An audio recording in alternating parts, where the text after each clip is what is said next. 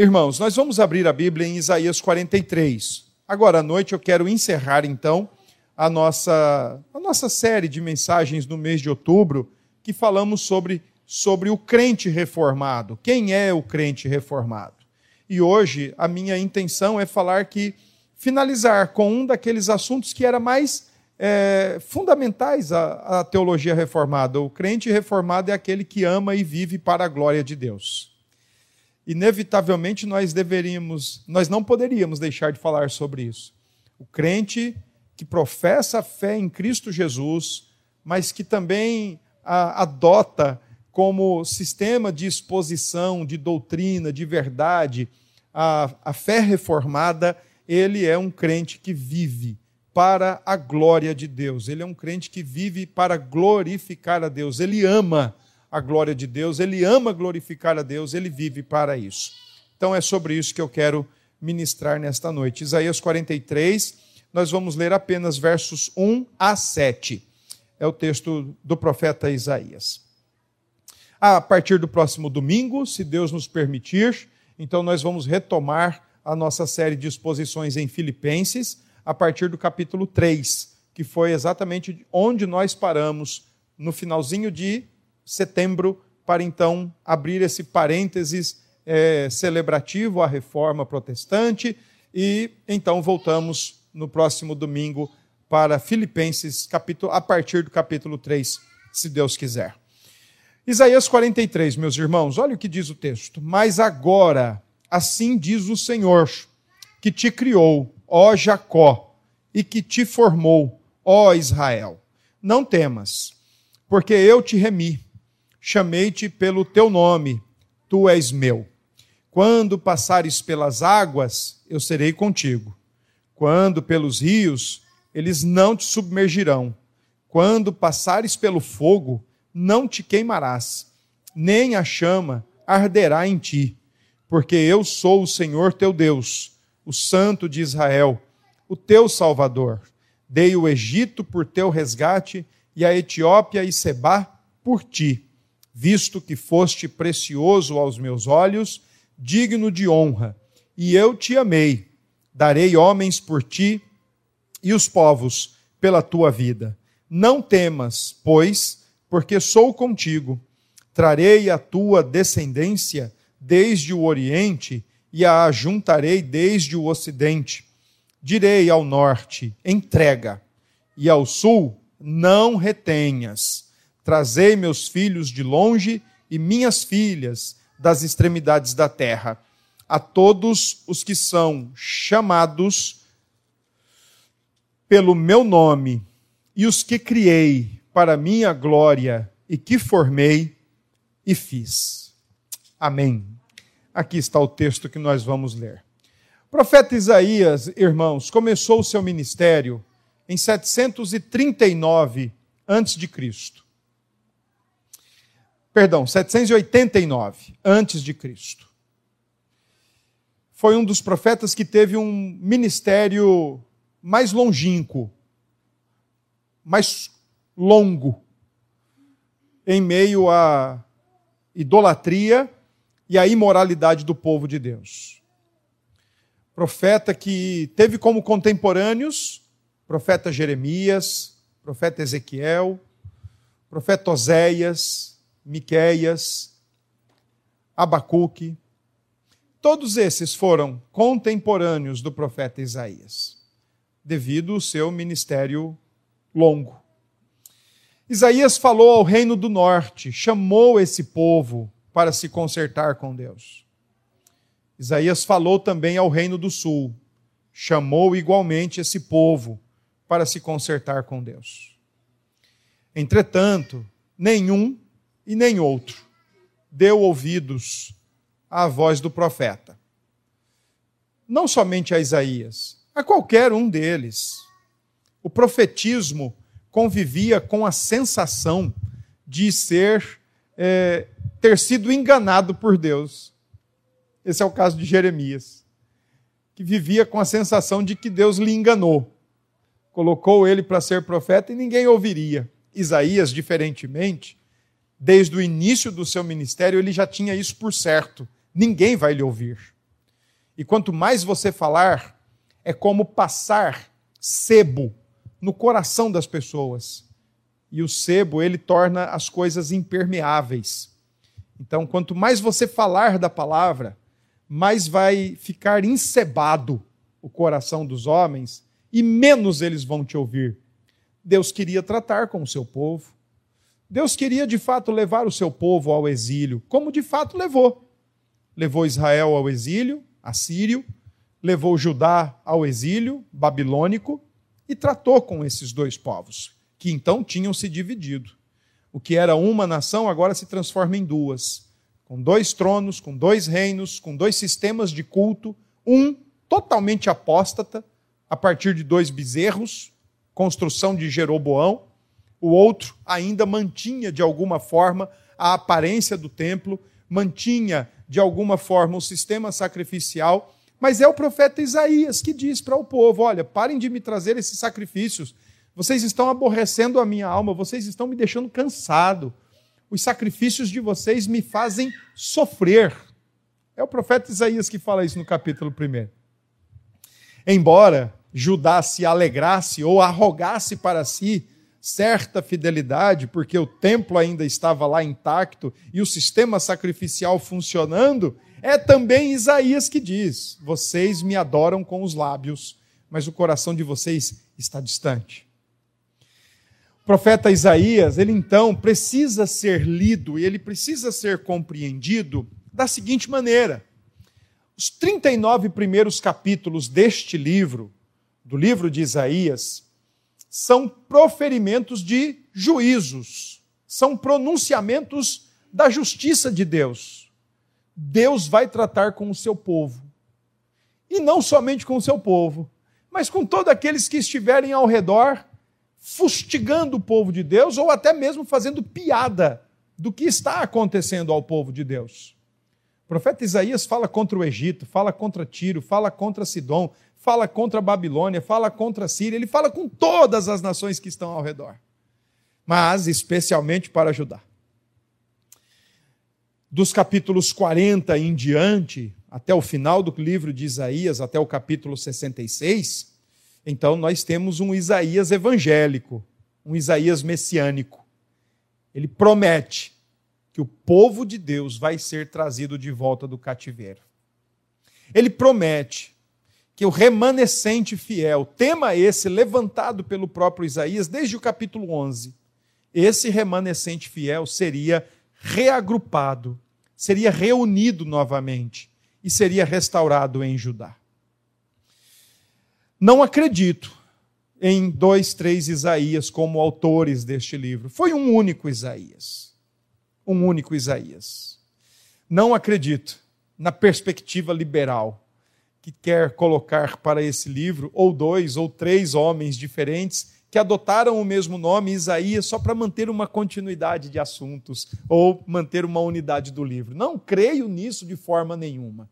Deus usou esse homem poderosamente para, ao mesmo tempo em que ele pronunciava o juízo como fruto das escolhas maldosas e maliciosas do seu povo, Deus também usou Isaías para pronunciar as doces palavras de um Messias prometido. Haja vista o livro tratar do servo sofredor ou dos cânticos dos servos, do servo, Isaías 42, Isaías 49, Isaías 50 e Isaías 53. É o profeta evangélico, é o profeta messiânico. O texto que nós fizemos a leitura é exatamente um texto que está num bloco, 42 a 44, onde se inicia com o primeiro do cântico dos servos sofredor, ou do servo do Senhor. 42, de 1 a 9, é o primeiro, portanto, cântico do servo que sofre pelo seu povo, do servo que se encarna, do servo que vem morrer pela sua igreja capítulo 42 ainda celebra o Deus que vai resgatar o seu povo e vai reunir o seu povo. E o capítulo 43, que nós fizemos a leitura, é o capítulo que celebra e afirma que só existe redenção em Deus. Somente Ele redime o seu povo, somente Ele resgata, somente Ele reúne, somente Ele reagrupa o seu povo, onde quer que esteja, para fazer aquilo para o qual o seu povo foi criado. Por falar nisso, aquilo para o que o seu povo foi criado, existe uma pergunta que eu gosto muito de fazer para meus irmãos quando converso com eles seja formalmente, seja informalmente. Sempre que pergunto para eles: o que é que você quer da vida? Ou sempre que pergunto para eles: por que, que você acha que está nesse mundo? Uma coisa que deveria ser tão mais simples para nós crentes, reformados especialmente, passa tão desapercebido ou passa tão distante do nosso coração. Nós somos aquele tipo de crente que o Benjamin Warfield relata num dos seus livros sobre contando que dois homens estavam andando na rua, um vindo de lá e o outro vindo de cá, e eles iam em dado momento se encontrar, e um olhando para o outro de forma muito séria, e um olhando para o outro, analisando da cabeça aos pés o modo de andar, o modo de se trajar, como estavam dando suas passadas, e cada vez que eles iam se aproximando, ficava mais nítido que eles estavam se encarando. E o Warfield conta como que se isso estivesse acontecendo naqueles, naquelas cidadezinhas bem distantes do velho oeste norte-americano, passando a ideia para nós que eles agora vão ter um duelo. É muito interessante o texto. E então, quando eles se aproximam, ao invés de um sacar uma arma e o outro sacar outra arma, um pergunta para o outro: qual é o fim principal do homem? E o outro responde: glorificar a Deus e se alegrar nele para sempre. E ambos chegam à conclusão: eu bem que sabia que você é o homem do catecismo reformado. E o outro disse: eu também percebi pelo seu andar. Nós somos o crente do catecismo reformado, irmãos. Nós somos os crentes do breve catecismo. Nós somos os crentes do catecismo maior, daquele que abre com a pergunta principal. E eu sempre disse isso. Se nós não tivéssemos 108 perguntas no catecismo breve, no breve catecismo, e 190 e poucas perguntas no catecismo maior, se nós não as tivéssemos todas elas, mas se nós tivéssemos em cada um deles apenas a primeira pergunta, nós já teríamos tudo. Qual é o fim principal do homem? Qual é a principal finalidade da existência do ser humano? Ou por que é que Deus nos colocou nessa terra com o princípio de uma finalidade de existência? Glorificar a Deus e se alegrar nele, e tão somente nele, para sempre. Essa pergunta ela, ela, é, ela, é, ela é mais densa do que nós podemos imaginar. Porque ela não meramente expressa o alvo a ser perseguido, mas ela lida com aquilo que nós somos ou deveríamos ser por essência a nossa identidade. E sempre que nós não vivemos buscando glorificar a Deus, nós estamos indo na contramão do para o que nós fomos criados. Seria mais ou menos como eu chegar aqui para vocês e dizer assim: olha, tragam agora um galeto em natura ainda, cru. E nós vamos colocá-lo dentro daquela caixa que está ali. E daqui a pouco ele vai sair dali assado, prontinho para nós degustarmos ele. Eu sei, vocês iam dizer para mim: o senhor está bem? O senhor tem certeza que é isso mesmo que é para a gente fazer? Alguns até diriam: será que vai dar certo? Ou outros diriam: pastor, o senhor perdeu o juízo. E eu, claro, perguntaria para vocês: mas por que, que vocês estão dizendo tudo isso para mim? E aí vocês me lembrariam que aquilo ali não é um forno, mas é uma caixa de som. E uma caixa de som, é claro, ela foi única e exclusivamente construída para fazer exatamente o que ela está fazendo: potencializar, amplificar e reproduzir de maneira mais potente o que eu estou falando, permitindo que vocês escutem. Em outras palavras, ela não foi feita para assar galeto. Quando a gente consegue compreender isso numa caixa de som, é ótimo. É fácil, não é?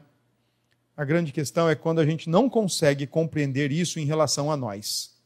Que nós estamos nesse mundo e a nossa identidade se refere última e exclusivamente a viver para a glória de Deus. Porém, quando nós procuramos viver para a nossa glória, então nós somos uma caixa de som querendo assar galeto.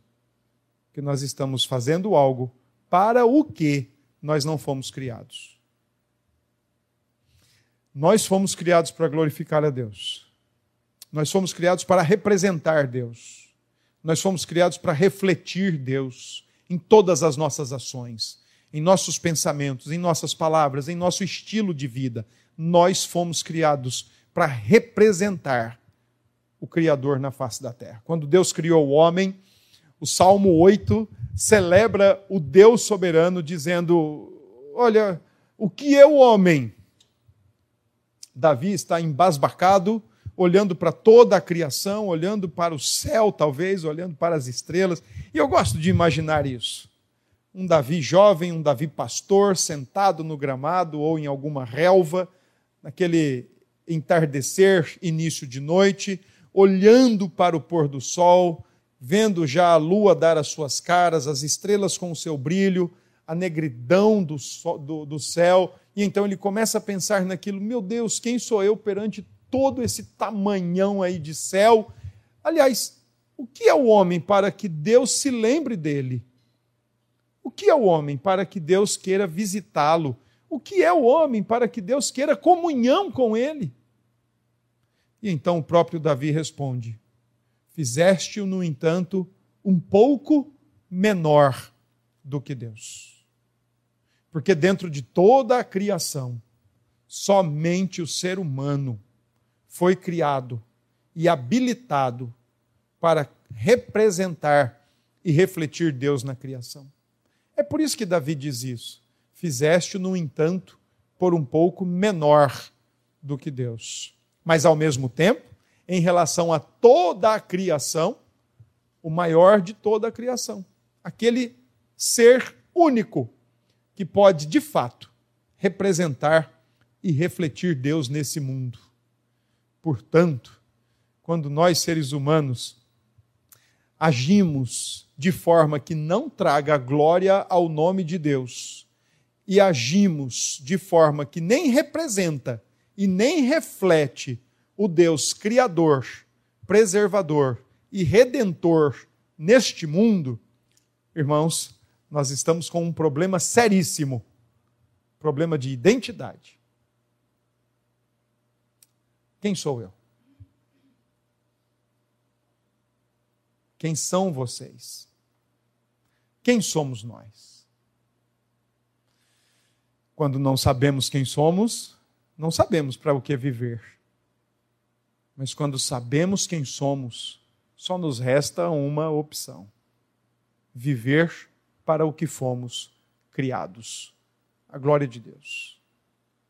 Isaías está usando exatamente esse argumento para dizer que Deus salva, preserva, mantém, faz de tudo para reunir o povo que ele criou para sua glória.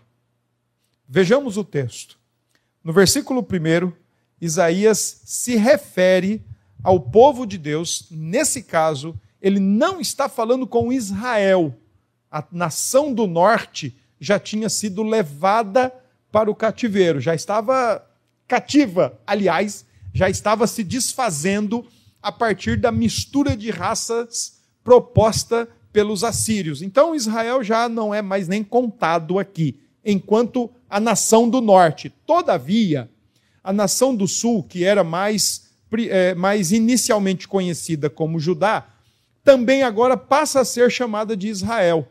Então, em alguns momentos dos profetas, você tem eles falando de Judá e de Israel, mas eles não estão falando das duas tribos, das duas nações, perdão, dos dois reinos, mas eles estão falando de um apenas um reino, o reino do sul, que é o que mais e unicamente recebe promessas divinas a despeito da sua infidelidade, que será regressado, que será resgatado e retornará ao seu território. Então, no versículo 1, quando ele diz: assim diz o Senhor que te criou, ó Jacó, a referência aí é um, é, uma, é um dos patriarcas, e que te formou, ó Israel, em termos de patriarca é o mesmo, só a mudança de nome, mas na verdade o profeta está falando com o povo dele, os judeus, aqueles que estavam no reino do sul.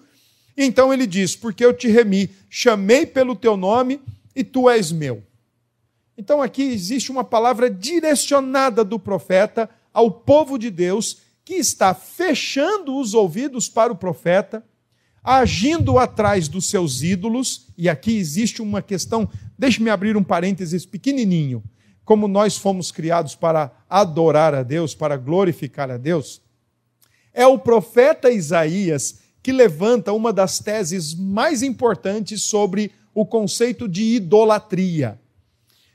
Sobre o profeta Isaías, o seu conceito de idolatria é o ser humano, por criar os seus ídolos, ele se identifica com os seus ídolos e ele se torna como um dos seus ídolos. Então, se os seus ídolos não têm audição, não têm visão, eles também, os idólatras, perdem a sua sensibilidade auditiva e visual. Já não conseguem mais entender nada de Deus. São totalmente insensíveis para a palavra dele. Nesse sentido, portanto, quando o profeta está dizendo: Fui eu que te chamei, Jacó, fui eu que te formei, Israel. Nós podemos entender basicamente que o versículo 1 e o versículo 7 eles formam uma moldura.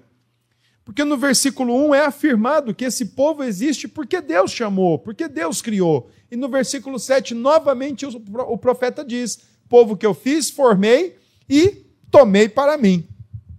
A partir do versículo 2 até o versículo 6, então tem aí todos os bens ou todos os benefícios que o Senhor Deus está disposto a fazer pelo seu povo a fim de reagrupá-los, a fim de reajuntá-los.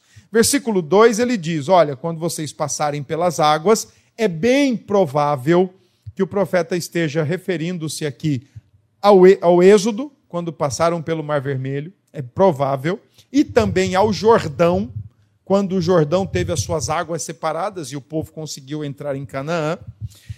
Mas também existe o seguinte: as águas não te submergirão, quando passares pelo fogo, não te queimarás, nem a chama arderá em ti. Se vocês subsistem, é porque Deus mantém a subsistência desse povo. Nada há de destruí-los, nada há de fazer dano, de modo que seja cabal e erradicará a existência de vocês da face da terra. O profeta simplesmente está afirmando, então, que do, do seu povo ele cuida e do seu povo ele não vai abrir mão de forma alguma. Ele não permitirá e a subsistência do seu povo está garantida. Versículo 3, o, salmista, o profeta diz assim: Olha, porque eu sou o santo, eu sou o Senhor, teu Deus, o santo de Israel o teu Salvador, dei o Egito por teu resgate e a Etiópia e Seba por ti. Quando o profeta diz isso, ele está dizendo o seguinte: olha, eu não me. É, é, o Senhor está dizendo, eu não faço questão de fazer o que quer que seja para libertá-los, para livrá-los, para trazê-los para mim. Ainda que eu tenha que submeter, subjugar, suplantar povos, onde quer que seja, farei. Tirarei de onde quer que seja. E a menção ao Egito é menção ao Êxodo, tantos anos antes do profeta Isaías e da condição do povo. Então Deus diz: Olha, fui eu quem formei vocês, a subsistência de vocês depende de mim. Deus mantém o seu povo, apesar da sua infidelidade, cegueira e surdez, idólatras e imorais. É Deus quem sub, faz esse povo subsistir. É Deus quem redime esse povo, porque é o povo dele. Versículo 4: esse é um povo precioso para ele. Ele diz que ele ama esse povo e ele vai dar homens por esse povo. Não tem a menor dificuldade com isso. Versículo 5: ele vai reunir esse povo onde quer que esse povo esteja no oeste, no leste, no norte, no sul. Ele vai reunir esse povo, ele vai reagrupar esse povo, ele vai trazer esse povo, vai juntá-los e vai colocá-los novamente em seu devido lugar. A terra que lhes pertencia, terra da qual eles foram extraídos através do exílio da Babilônia. Então, aqui o texto do profeta é exatamente um texto repleto de afirmações, mas ao mesmo tempo de afirmações promessas. Deus criou vocês, isso é uma afirmação. E por isso ele mantém, vocês subsistem porque ele é Deus de vocês. Vocês são libertos porque é ele quem liberta vocês, e vocês são reagrupados porque é Deus quem reagrupa, é Deus quem reúne vocês. E então, chegamos ao versículo 7, quando o profeta diz: A todos que são chamados pelo meu nome. Essa expressão, ela tem a ver com o próprio ser de Deus. Falar do nome de Deus é falar do próprio ser de Deus. Nome no Antigo Testamento não era meramente um rótulo, como é hoje. Nós temos nomes que nos identificam e que necessariamente não descrevem alguma coisa do nosso caráter, ou nomes que descrevem alguma ocasião uma circunstância da nossa vida. Simples. Mas no Antigo Testamento, nomes, quando eram dados, ou descreviam alguma circunstância, ou descreviam algo do caráter. Interessante, por exemplo, o nome de Jacó, que é o nome que está no primeiro versículo, que significa enganador. Eu fico às vezes curioso, querendo entender como é que Sara dá o nome ao filho de Jacó sem que ele ainda tivesse feito nada para saber como seria o seu caráter. Eu acredito piamente em uma única explicação, pura e exclusivamente revelação de Deus. Diferente de Moisés, que foi tirado das águas. Então, nomes no Antigo Testamento ela tem essa, eles têm essa dinâmica. Só que aqui, nesse caso, não é apenas uma dinâmica de identificar uma circunstância ou algo do caráter. Mas aqui tem a ver com propriedade.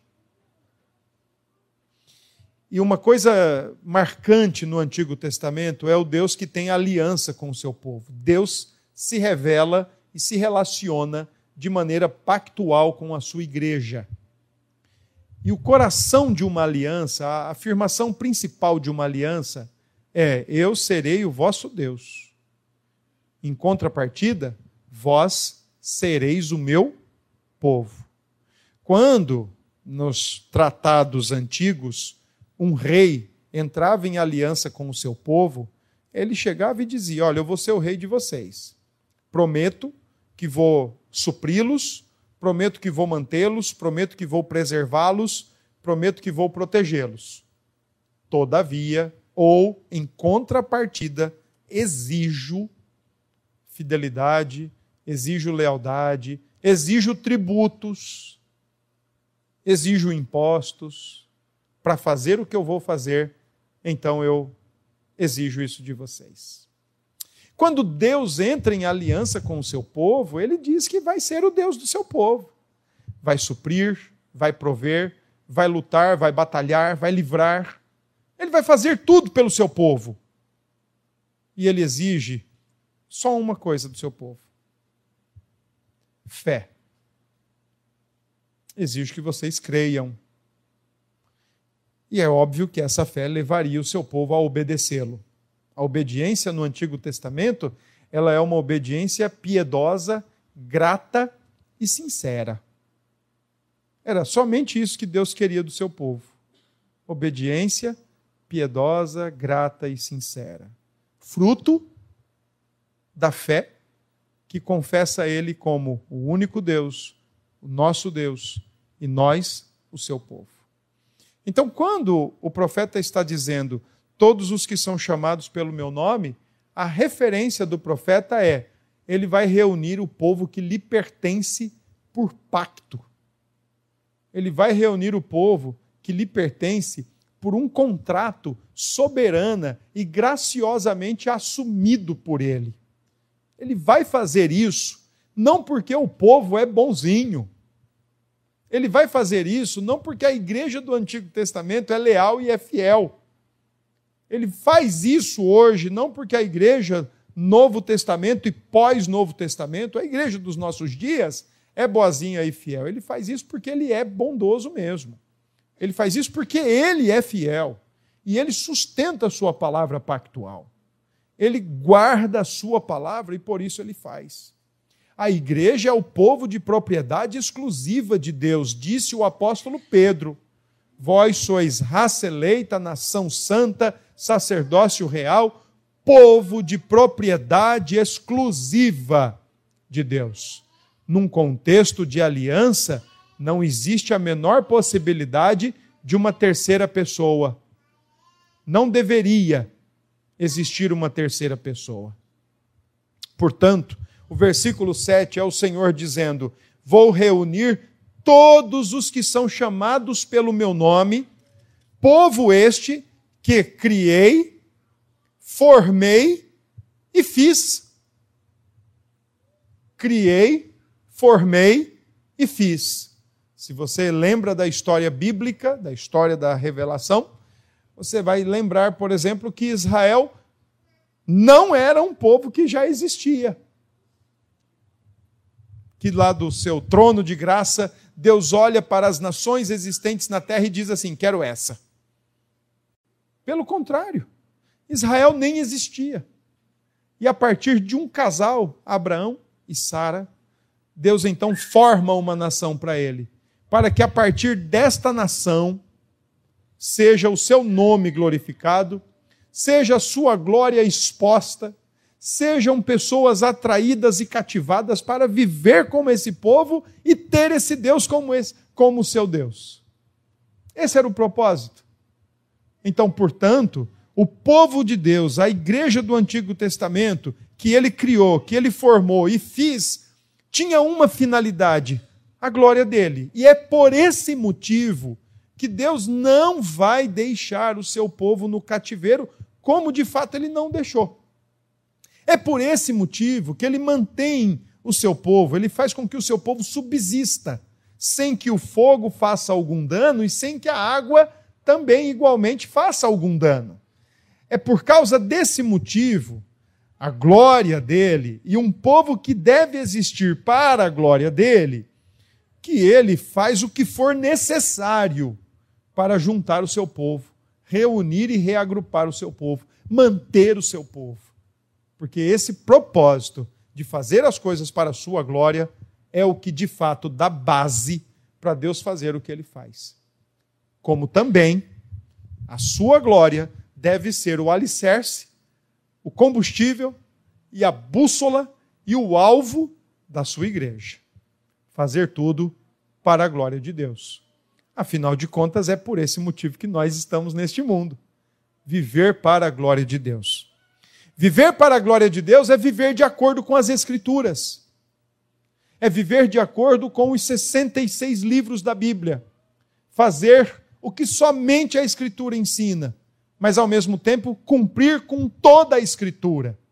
Viver os princípios revelados de acordo com as Escrituras viver como marido, como esposa, como pai, como mãe, como filhos, como funcionários, como patrões, como oficiais, viver para a glória de Deus, vivendo os princípios da palavra de Deus. Sempre, sempre se norteando por eles, amando a palavra de Deus e colocando ela em prática. Viver para a glória de Deus envolve também agradar a Deus em todas as coisas. Quanto tempo às vezes nós perdemos?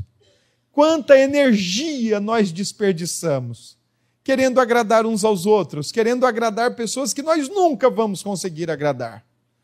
Quando na verdade a Escritura ensina que nós devemos é viver única e exclusivamente para agradar a Deus, Paulo diz em 2 Coríntios, capítulo 5, verso 9, assim: quer no corpo, quer ausentes do corpo, nós vamos nos esforçar para ser agradáveis a, a Cristo Jesus em todas as coisas.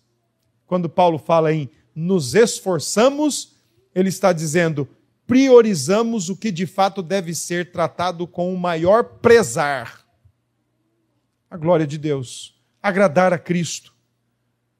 As irmãs precisam entender que antes de querer agradar os seus respectivos maridos, é agradar a Deus. Como nós também, maridos, precisamos entender que antes de querer agradar nossas esposas, agradar a Deus. Pais, ao invés de querer agradar filhos, cuidado com essa cilada, é agradar a Deus. E filhos, ao invés de querer agradar os pais antes de tudo, agradar a Deus. Porque se nós nos concentrarmos em agradar a Deus, certamente nós vamos fazer tudo certo.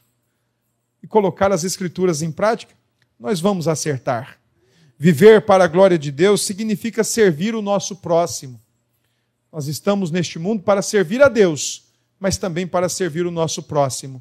E às vezes nós levantamos desculpas, acreditando que servir a Deus é única e exclusivamente o mais importante. Mas o nosso serviço a Deus passa também pelo serviço ao nosso próximo. E, e dependendo de algumas situações, quando levantamos a seguinte questão: não, o que importa é eu e Deus, ou sou eu e Deus. Nessas palavras estão aí de maneira tácita o seguinte: eu não quero nada com o meu próximo. Eu não quero servir o meu próximo. Glorificar a Deus significa que nós podemos e devemos depender conscientemente em Deus, para tudo quanto nós realizarmos.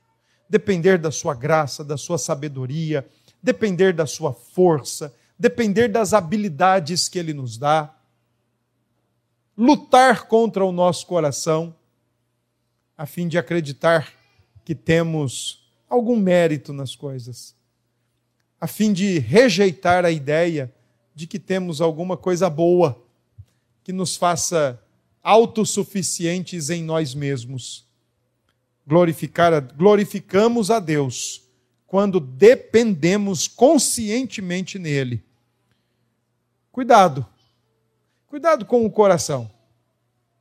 Que às vezes, na mesma boca que nós abrimos para dizer: Olha, Deus foi bom, eu fiz tudo isso. É provável que lá no íntimo nós reservamos algum sentimento de vanglória. Paulo diz aos Filipenses que nós não devemos fazer nada por vanglória. Glorificamos a Deus quando assumimos um estilo de vida gratos. Gratidão não é uma modinha. Gratidão não é uma agenda.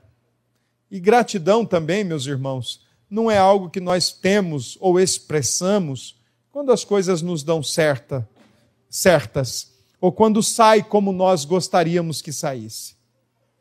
Dar graças a Deus por tudo, como disse o apóstolo Paulo, significa dar graças a Deus, inclusive quando as coisas são ruins ou simplesmente canceladas, bloqueadas, ou saíram do nosso contra, saíram contra a nossa vontade.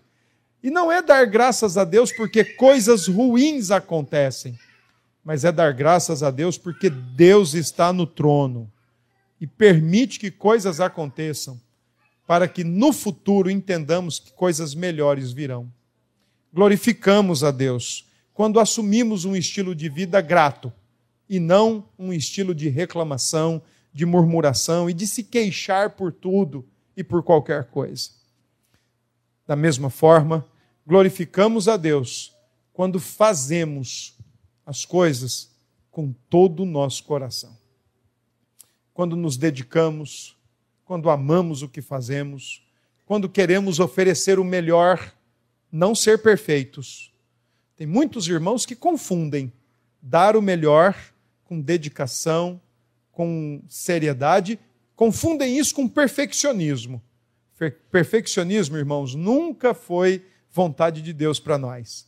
Para glorificar a Deus, nós não precisamos fazer tudo perfeitinho, mas nós precisamos fazer o melhor da melhor maneira possível, ainda que sejamos e somos limitados. Perfeccionismo nunca foi e nunca será, neste mundo, o alvo de Deus para nós. Mas fazer as coisas com dedicação e da melhor maneira possível, sim. Temos algumas motivações para fazermos tudo isso? Temos. Primeira, imitar o Deus triuno. Se nós, quando pecamos e erramos, tem a ver com a nossa identidade, porém, quando acertamos, também tem a ver. Estamos representando Deus, estamos refletindo Deus. E assim como Pai, Filho e Espírito buscam a glória um do outro, nós também, quando buscamos a glória de Deus, estamos imitando ou funcionando exatamente para aquilo que Deus nos criou, a glória dele e não a nossa. Temos a motivação de reconhecê-lo como nosso criador e preservador. Então, se ele nos criou e ele criou, e tem nos preservado, vivamos para a glória dele. Deus não nos tem preservado para alcançar as capas de revistas ou as páginas estouradas de redes sociais. Deus tem nos preservado para buscar a sua glória, para estampar a sua glória, para viver para a glória dele. Da mesma forma, temos como aspecto motivacional a certeza de que fomos redimidos por ele, assim como a igreja do Antigo Testamento, redimida para glorificar a Deus. Lamentavelmente, às vezes nós crentes perdemos de vista o grande alvo da salvação, a grande finalidade da salvação. Às vezes confundimos salvação com bem-estar físico. Não posso ter doença. Às vezes confundimos salvação com bens materiais. Preciso ter tudo, ou agora eu vou ter tudo. Às vezes confundimos salvação com aspectos emotivos sentimentais. Agora eu vou achar a minha costela, ou agora eu vou achar o meu cabeça. E não é nada disso nós fomos redimidos para glorificar a Deus. Casados, glorifiquem a Deus casados. Solteiros, glorifiquem a Deus solteiros. Jovens, glorifiquem a Deus jovens. Idosos, glorifiquem a Deus idosos.